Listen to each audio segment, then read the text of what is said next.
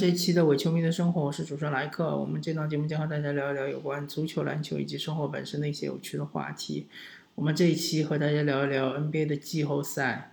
那么到目前为止，嗯，东部已经决出了四强球队是猛龙，呃，呃，凯尔特人，然后热火和雄鹿。西部呢，决出了两支，分别是洛杉矶双雄，呃，湖人和快船。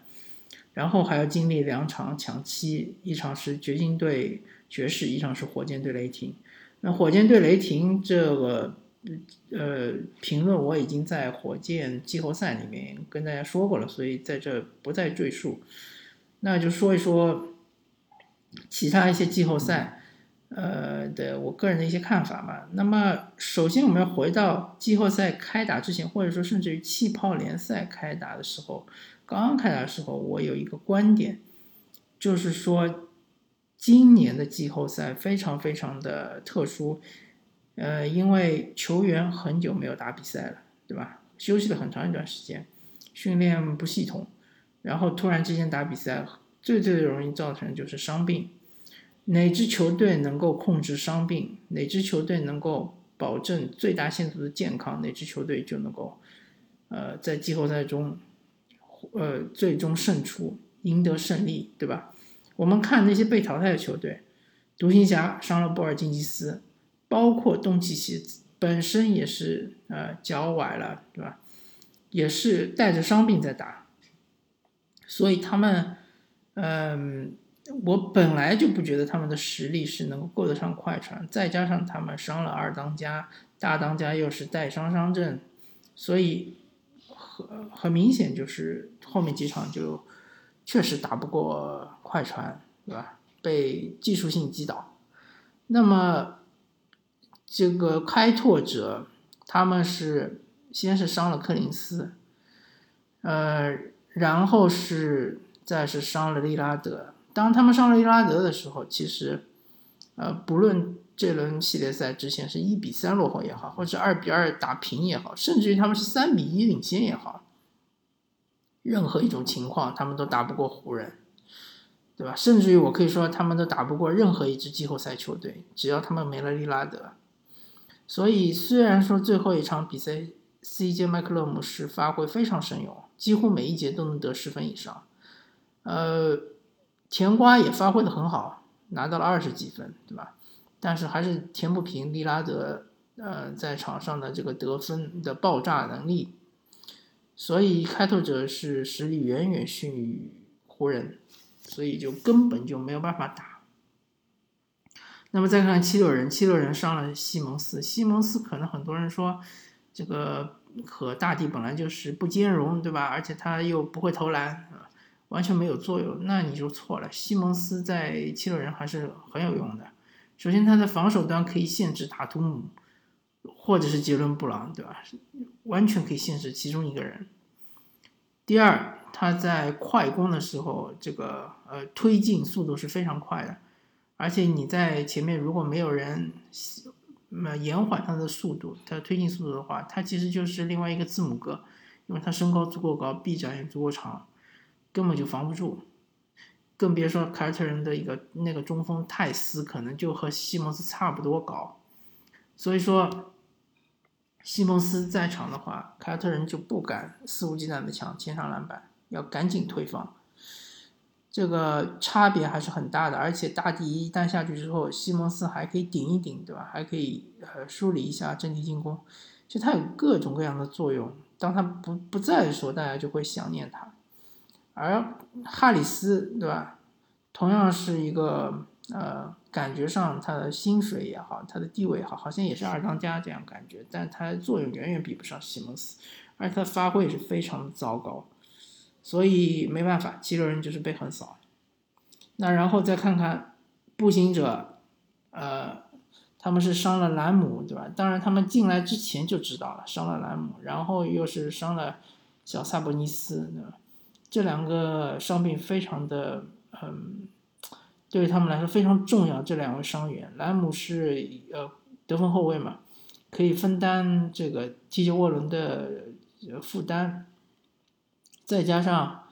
他们的奥拉迪波又是大伤初愈，而且也没打几场比赛，完全是不在状态，啊，只有布罗戈登一个人是完全健康的，而且是嗯发挥完全正常的，包括 TJ 沃伦，他本身也是有足底呃筋膜炎，对吧？也是一个非常难难缠的一个病伤病，也是带着伤病在打。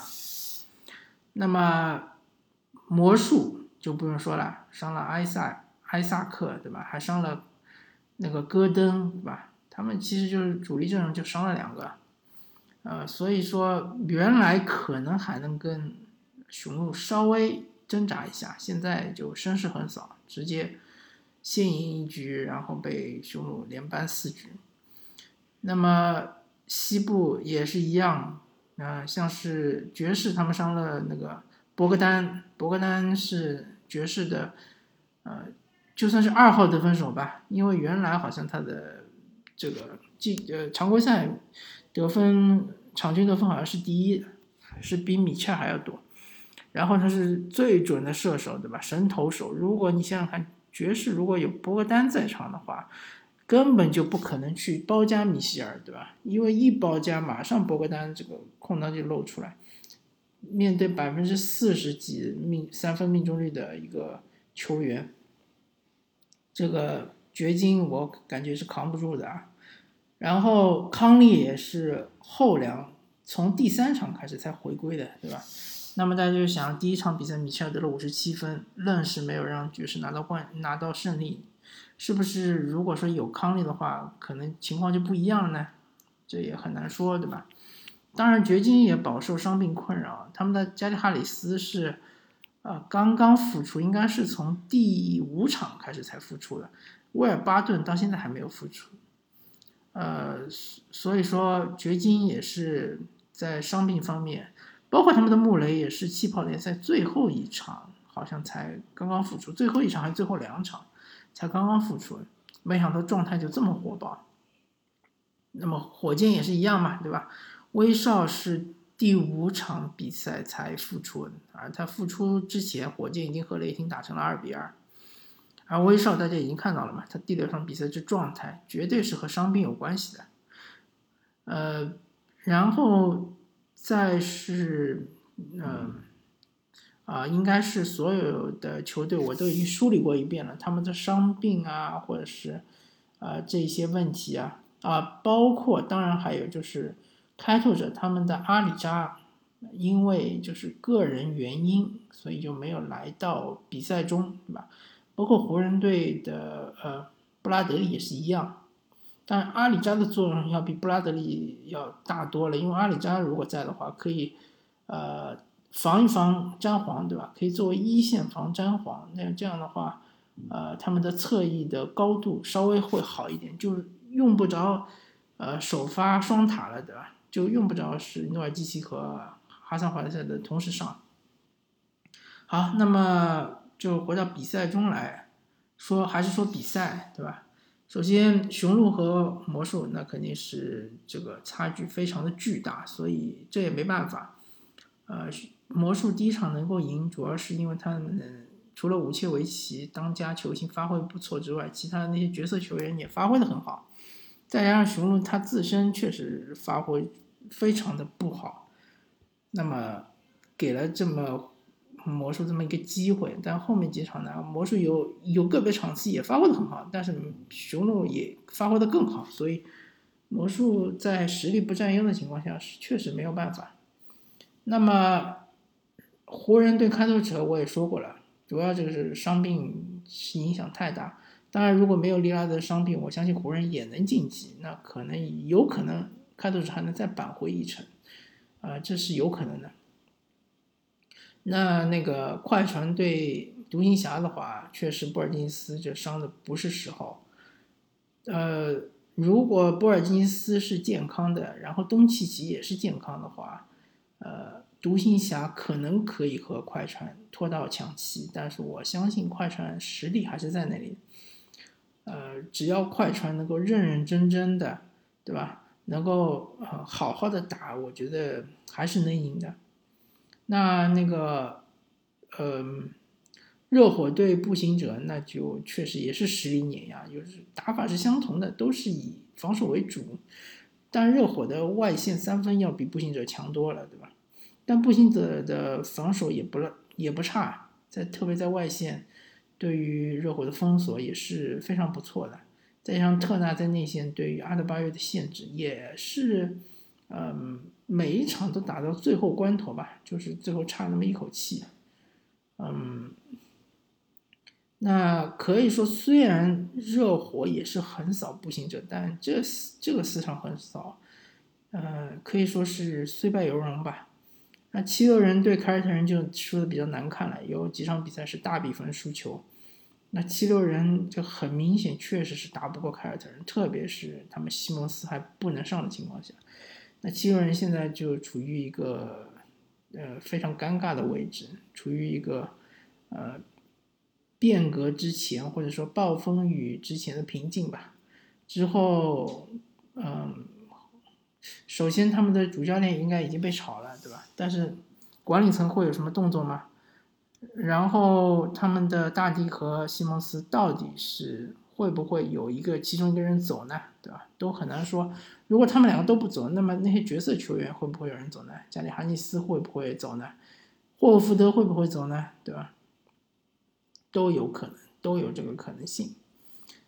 那么，热火是在今天呃半决赛第一场比赛刚刚赢下了雄鹿，可以看出来热火对雄鹿的防守其实非常有针对性，特别是限制字母哥限制的很好，让字母哥虽然说效率看上去不错啊，呃，但当然罚球是很很稀烂，效率看上去不错，十二投六中拿了二十几分，但是。呃，球权是扛的非常少，基本上都是米德尔顿在打，或者是大洛佩斯在打。但这两位不是超级巨星啊，如果他们是超级巨星的话，那可能就轮不到字母哥出头了。所以字母哥还是要找回自己的信心，还是要找回手感，不然的话，我觉得雄鹿真的就危险了。那然后之前也刚刚打了一场啊。忘记说了，篮网是最受伤病困扰的一支球队啊，忘了说了，因为篮网呃伤的都是大牌啊，Carry Oven 对吧？还有 KD，还有一个小牌就是丁威迪的，伤了这些人之后，确实篮网就是一支常规赛球队，根本就不是季后赛球队，所以啊，猛龙过他们是非常轻松的，但是猛龙在半决赛遇到了凯尔特人就吃瘪了。当然，这场比赛是一场非典型性比赛，像斯马特投进五个三分球，对吧？然后，嗯，凯尔特人的三分命中率奇高百分之六十几，这种情况在七场比赛里面，我可我觉得可能也就会出现一场。包括像范弗利特三分球十三投二中啊，好像是投篮十三投二中，这种情况也是极少极少会发生的情况。所以，呃，猛龙和凯尔特人确实还是有的打。之后还是看各自的发挥吧。那那个，嗯，东西部的话，确实，呃，洛杉矶双雄还是偏强的，实力还是偏强的。呃，之后的话，如果说，比如说啊，啊，像是如果爵士能够赢掘金，最后是去打那个快船的话，相对来说会更吃亏一点。因为为什么呢？因为爵士他还有一个博格丹，他出不来，然后他们只有一个罗伊斯奥尼尔可以就是稍微限制一下小卡，但是呢，小卡一挡拆之后呢，这个戈贝尔又出不来，对吧？就等于是被小卡在内线两分就随便射，这就有点尴尬。那么除非就是用包夹，包夹的话就要看啊，这个快船对他外线的。射手的回应啊，我忘了说了，快船也有伤病啊。他们的伤病一个是哈雷尔，哈雷尔是季后赛开打了才刚刚回来，对吧？很明显不在状态，是一个呃，就是他他是一个负效应的一个球员，然后第二个就是贝弗利，贝弗利的话就是一直腿部好像紧张啊或者怎么样，我觉得可能是啊球队是有一些隐瞒了，我觉得应该是这个伤病是有点严重了，不然的话不可能那么多场还没有休息好。那那个，嗯，所以说，呃，快船没了贝弗利之后呢，面对后卫会有点吃力啊，嗯，就比如说。多纳·米切尔这样的球员，但是毕竟快船的资源多嘛，泡椒也可以防，对吧？卡哇伊也可以防，啊，沙梅特也勉强可以防嘛。但沙梅特，我觉得如果单防的话，基本上就被吃死了。那同样，如果是掘金晋级的话，相对来说会比快呃，会比那个爵士更强，因为掘金他内线有约基奇约老师。约老师打，不管是哈雷尔也好，或者是祖巴茨也好，这是呃一打一个准。呃，如果你敢包夹岳老师这传球，对吧？神出鬼没，这个确实，嗯，你让会让你付出非常大的代价。所以进攻端很难解决越越基奇这这一点啊，确实很难解决。至于穆雷这一点呢，我相信快船队还是有一定的办法的，对吧？毕竟。呃，东契奇他也见过了，对吧？穆雷也不会比东契奇更厉害。当然，穆雷的得分爆发力可能更强，可以在外线就通过挡拆投三分啊什么的，或者说是持球投三分。但我总觉得这是一个小样本的现象，穆雷没有进化到这种持球投三分大神的这种地步，对吧？虽然说在这一轮系列赛里面连续得到五十分。连续的有非常惊人的三分球的这种爆炸能力，但如果说他真的是有这个水平的话，那我觉得他就是库里了，对吧？他就是另外一个库里，可能就是呃运运球稍微差一点啊，或者说在内线的这种抛射能力没有库里这么强，但他已经掌握了库里大部分的这个技能了，那我觉得还不至于的，没有到这个地步，所以呃很明显，或者就是第七场，或者就是。呃，下一轮如果他们晋级的话，在下一轮比赛中，他就命中率肯定会回归的，不可能一直保持这么高的命中率。呃，所以说，嗯，相对来说，掘金应该会对快船造成更大的麻烦。但是呢，快船还是相对来说更强的一支球队。当然，掘金也有侧翼防守的悍将米尔萨普和克雷格，但是米尔萨普。这段时间这个状态非常差，米亚萨普也是也算一个伤员吧，因为他也受伤了很长一段时间，刚刚回来。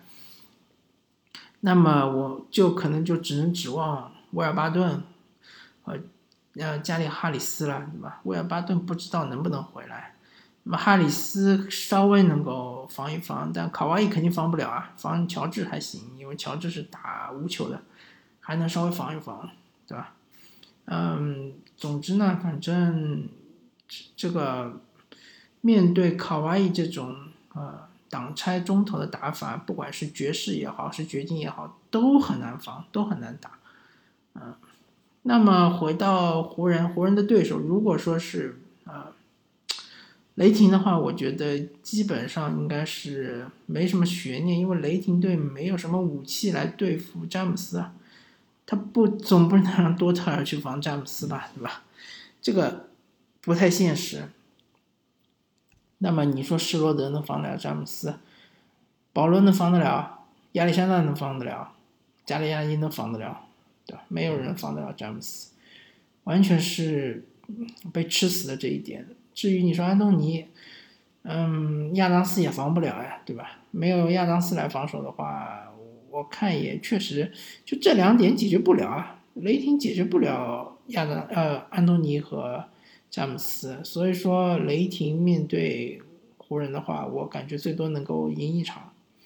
啊，火箭就不一样了，对吧？火箭它有很多侧翼的防守悍将，毕谢塔克啊，啊考文顿啊，对吧？